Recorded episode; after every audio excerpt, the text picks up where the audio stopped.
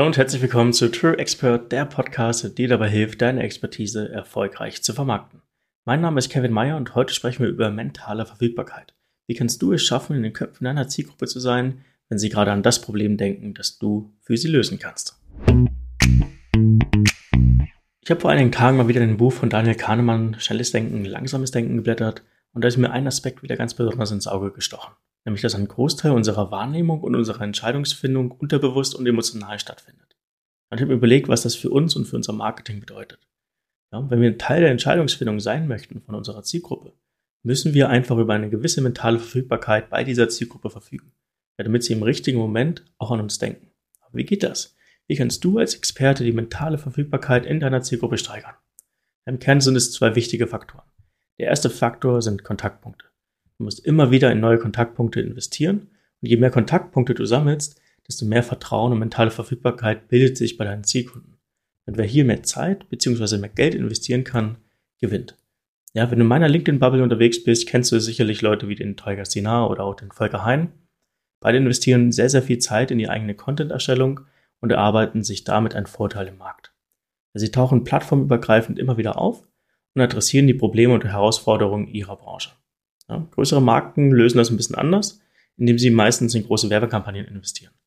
Ja, wenn du dir zum Beispiel ein Unternehmen wie Starbucks anschaust, haben die einen Customer Lifetime Value von über 12.500 Euro. Das heißt, die können 12.500 Euro ausgeben, um einen neuen Kunden zu gewinnen, weil sie wissen, dass sie über einen Zeitraum von 20 Jahren im Schnitt diese 12.500 Euro wieder reinholen. Ja?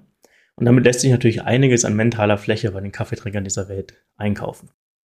Und auch wenn du persönlich jetzt lieber lokale Kaffeehäuser unterstützt, ist dir Starbucks trotzdem ein Begriff. Ja, wenn du mal in einem Flughafen bist und die Wahl hast zwischen einer unbekannten Marke und Starbucks, wirst du dich wahrscheinlich trotzdem für Starbucks entscheiden. Ja, warum? Weil sie durch ihr Marketing so viele Kontaktpunkte gesammelt haben bei dir, dass du in ihre Qualität vertraust. Ja, und es gilt einfach, wer mehr investieren kann, gewinnt. Der zweite Faktor sind Emotionen. Neben den Kontaktpunkten spielen sie eine enorm wichtige Rolle. Denn du musst, während du diese Kontaktpunkte einsammelst, auch irgendwas auslösen bei den Menschen, die du erreichst. Wenn ich mit dir ein gewisses Gefühl verbinde, dann vergesse ich dich nicht mehr so schnell. Ja, und das Schlimmste, was dir hier einfach passieren kann, ist, dass du als langweilig wahrgenommen wirst und somit auch keinen Platz im Kopf deines Zielkunden verdient hast. Verbinde also die ganzen Kontaktpunkte, die du sammelst, mit den richtigen Emotionen und dann hast du auch die Möglichkeit, zum Synonym deiner Branche zu werden.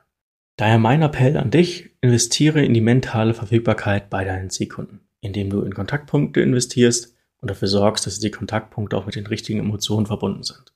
Und auch wenn du es nicht schaffst, zum Synonym deiner Branche zu werden, kannst du mit diesem gewonnenen mentalen Marktanteil Entscheidungen zu deinen Gunsten beeinflussen, ohne dabei im Raum stehen zu müssen.